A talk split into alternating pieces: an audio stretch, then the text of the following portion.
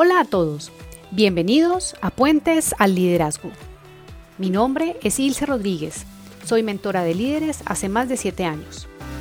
Mi propósito es tender puentes para devolver al mundo lo que he recibido en mi propio camino de crecimiento como ejecutiva y emprendedora, y sobre todo como persona. Estoy convencida que un mejor líder es un mejor ser humano y viceversa. Creo además que el buen liderazgo se ejerce empezando por uno mismo, con conciencia, atención y buena intención. En este podcast encontrarás variedad y a la vez profundidad en conceptos prácticos, reflexiones y experiencias que te pueden ayudar a llevar tu liderazgo a otro nivel. Cada semana compartiré ideas y herramientas útiles para ello. Quiero acompañarte para que cruces el puente que te lleva a conectarte con tu potencial y que brilles como líder. Así que, comencemos.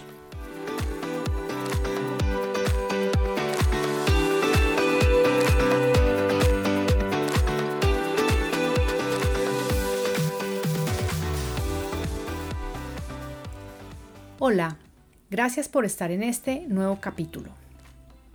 Hoy hablaré de habilidades de liderazgo, en particular de una llamada manejo de la ambigüedad.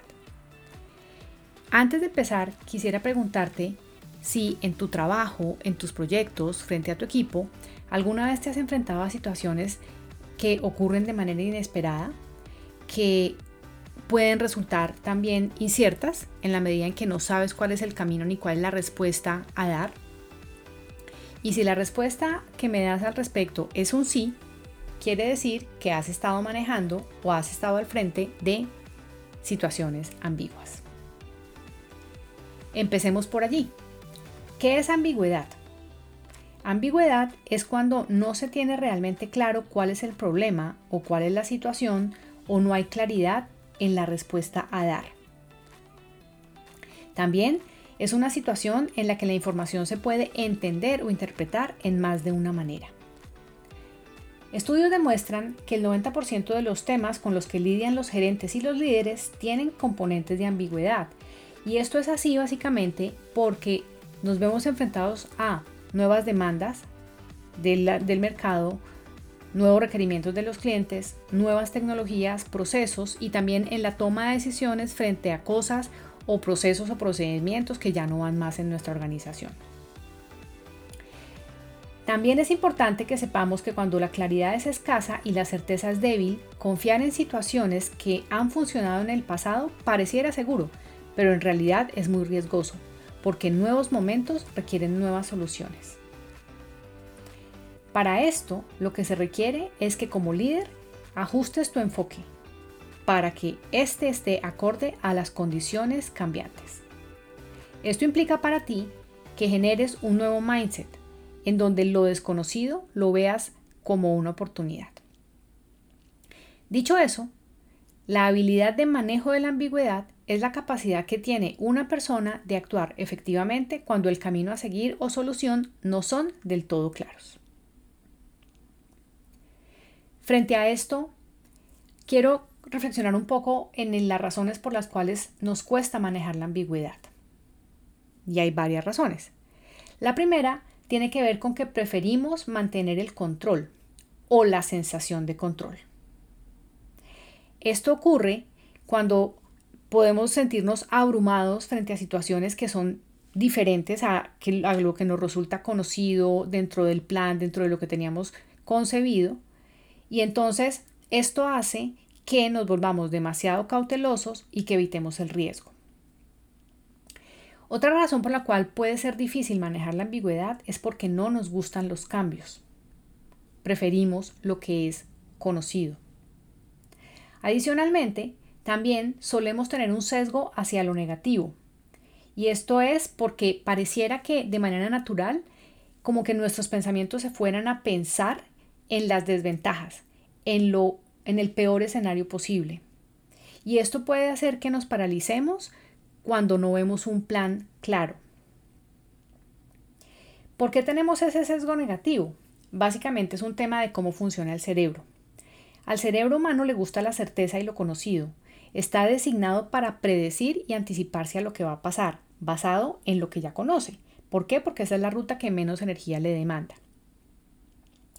Entonces, cuando las cosas se desarrollan de la manera que se espera, el cerebro desarrolla una recompensa y dice, ok, listo, está bien. Y cuando los patrones nos juegan de manera distinta, es decir, no es como lo esperábamos, el cerebro experimenta eso como una amenaza, por lo tanto genera un sesgo negativo.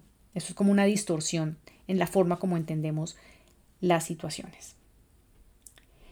Cuando esto pasa, entonces adicionalmente surgen situaciones en donde podemos experimentar preocupación, estrés y un sentido de estamos abrumados frente a lo que está pasando. Y la última razón por la cual nos cuesta manejar la ambigüedad es porque fuimos educados para tener las respuestas y en lo, en lo posible certeras y además inteligentes. Y también porque tenemos también una tendencia a querer tener la razón. Y cuando frente a una situación donde el camino no es claro y yo no puedo decir que tengo la razón al respecto, eso hace que me cueste tomar allí una postura, una decisión. El manejo de la ambigüedad es una, es una mm, eh, habilidad muy importante porque es la que permite resolver problemas y tomar decisiones. Y así es como los líderes pueden transformar los desafíos que reciben. Esto requiere flexibilidad y adaptabilidad. Cuando una persona es hábil manejando la habilidad de la, eh, la ambigüedad, puede lidiar de manera tranquila con la incertidumbre, puede asumir riesgos con facilidad, puede decidir y actuar sin tener necesariamente todos los detalles y se aproxima a las situaciones y los problemas con una postura constructiva. Quien llega además a ser talentoso manejando la ambigüedad, mantiene su energía alta ante la misma y es capaz de avanzar significativamente en las tareas, en los procesos, en las decisiones, manteniendo la calma y compostura. Es una persona que además administra riesgo como va llegando y avanza así no tenga total certeza del resultado. Una característica también es que se adapta rápidamente a las condiciones cambiantes. Miremos cómo se puede evidenciar que una persona es poco hábil en el manejo de la ambigüedad. Es aquella persona que se le dificulta avanzar en situaciones inciertas, espera a tener todos los detalles, se estresa frente a los temas, cuando no hay una claridad y una decisión y un camino y un norte muy muy claro. Y son aquellas personas que tienen la tendencia a preferir las cosas muy estructuradas y predecibles. Dicho esto, te invito a que revises cuáles de estas características tienes para que evalúes si te consideras una persona hábil en el manejo de la ambigüedad o si por el contrario puedes tener allí una oportunidad de mejora. Ahora bien, ¿qué se requiere para manejar la ambigüedad? Cinco aspectos. Lo primero es mantener la intención clara. Esto quiere decir que tú como líder debes tener siempre la capacidad de hacer una pausa frente a cualquier situación o desafío que llegue para que reflexiones, ok, ¿para aquí, para qué estoy yo aquí? ¿Cuál es mi papel acá? ¿Qué debo yo hacer como líder? ¿En qué puedo ayudar? Si esa intención la tienes clara, va a ser mucho más fácil para ti que tomes decisiones. Lo segundo es que conserves la calma y la compostura frente a la situación de incertidumbre y los cambios. Lo tercero es que seas adaptable, que tomes como referencia un árbol tan bonito como el bambú, que tiene unas raíces muy muy profundas que lo arraigan muy bien, y en este caso serían tu intención, tu propósito, tus valores, pero el bambú, con esas raíces tan profundas, crece muchísimo y tiene la capacidad de moverse y adaptarse a las condiciones cambiantes del entorno. Igual deberías hacer tú, ser adaptable como el bambú. Y por último, rendirte a la necesidad de estar seguro, de creer que necesitas tener la certeza de que el camino que estás tomando es, es, porque realmente nunca vamos a tener total certeza respecto a las decisiones que tomemos. Te comparto entonces ahora algunos tips que te pueden servir para manejar la ambigüedad. El primero es, digamos, cuando te enfrentas a situaciones donde no sabes por dónde empezar. Lo primero es que experimentes con pequeños pasos. Así puedes administrar tu temor al riesgo. ¿Crees que debes tener todas las respuestas? Frente a esto, es importante que transmitas a tu equipo, a las personas con quienes estás interactuando, tu intención general. Y que hables honestamente de lo que está pasando y que expliques qué sabes y qué no sabes. Y seguramente allí tu equipo y las personas que te rodean incluso te pueden ayudar al respecto. ¿Te sientes desalentado por un desafío ambiguo? Acá la recomendación que te doy es que tomes distancia y ganes perspectiva. Cuando tomamos decisiones bajo situaciones que nos están generando estrés, podemos llegar a tomar decisiones incluso erradas. Entonces, frente a ello, lo que podemos hacer es hacer una pausa que nos permita tomar distancia, que nos permita como dejar en el parqueadero la situación, dejarla como detenida por unos momentos y después retomarla para, con una perspectiva mucho más amplia, tomar decisiones. Si tienes dudas de entrar en lo desconocido, lo que te pido o lo que te sugiero es que te preguntes, ok, ¿qué sería lo peor que podría pasar? Y recuerda que tu cerebro siempre va a buscar el peor escenario posible por ese sesgo que tiene hacia lo negativo. Y entonces si eso fuera así, la segunda pregunta que puedes hacerse, hacerte es, y entonces de esa situación, ¿qué podrías aprender? Si sientes que estás perdiendo la calma, es importante que autogestiones tu estrés. Esto quiere decir que te hagas cargo de, propios, de tus propios estados eh, emocionales, que hagas una pausa, que observes tus patrones, que si en lo posible eh, y estás familiarizado, identifiques tus emociones y dejes el, el tema o el problema por un rato. Pues al estar estresado, eso aumenta la probabilidad de que tú respondas de manera mucho más reactiva. Entonces acá lo que hay que hacer es que te modules para que no respondas y no entres en modo pánico. Si tienes temor a entrar en lo desconocido, pues ahí lo que te recomiendo es que te des cuenta que ese temor te está acompañando y que hagas un ajuste y que incluso te permitas ver lo desconocido como una oportunidad. ¿Quieres estar 100% seguro de la respuesta? Acá lo que te puedo recomendar es que balancees análisis con acción. Es decir, que tomes algunas pequeñas decisiones sin toda la información y avancen. Actúa. Toma algún paso al respecto y poco a poco puedes ir ajustando.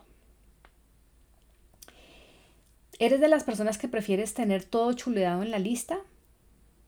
Bueno, pues acá lo que te propongo es que resignifiques que cómo puedes eh, necesitar, de qué manera necesitar tener todo chuleado es parte de tener ese control. Y acá lo que puedes hacer es revisar qué significa progreso para ti y hacer como bloques de progreso. Y en la medida en que vayas chuleando los pequeños bloques de progreso, puedes también sentir que vas avanzando. Y por último, inspírate en personas que hayan enfrentado situaciones de incertidumbre y que incluso hayan prosperado a pesar de ellas. Ejemplos hay muchos, uno de los cuales se habla muchísimo es por ejemplo Nelson Mandela, que estuvo más de 25 años en condiciones en donde él no sabía qué iba a pasar ni con él ni con su familia y sin embargo fue capaz de mantenerse frente a esa situación de incertidumbre y salir adelante para ser después presidente de Sudáfrica. Por último, quiero compartirte esta frase que me parece muy importante en relación con el manejo de la ambigüedad. Y es que si tienes miedo a equivocarte, considera que los errores son posibles y también son probables. ¿A qué me refiero con esto? a que confundimos posibilidad con probabilidad.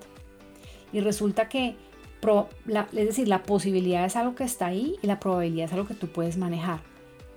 Les doy un ejemplo. Es posible que a mí me fulmine un rayo en una tormenta eléctrica. Eso es posible, sí. Pero la probabilidad se reduce si yo no estoy en un campo abierto, si no tengo zapatos de goma y si no estoy debajo de un árbol. Entonces fíjense cómo la posibilidad existe, pero la probabilidad yo la puedo regular. Y definitivamente tú sí puedes decidir de qué manera trabajas con la probabilidad.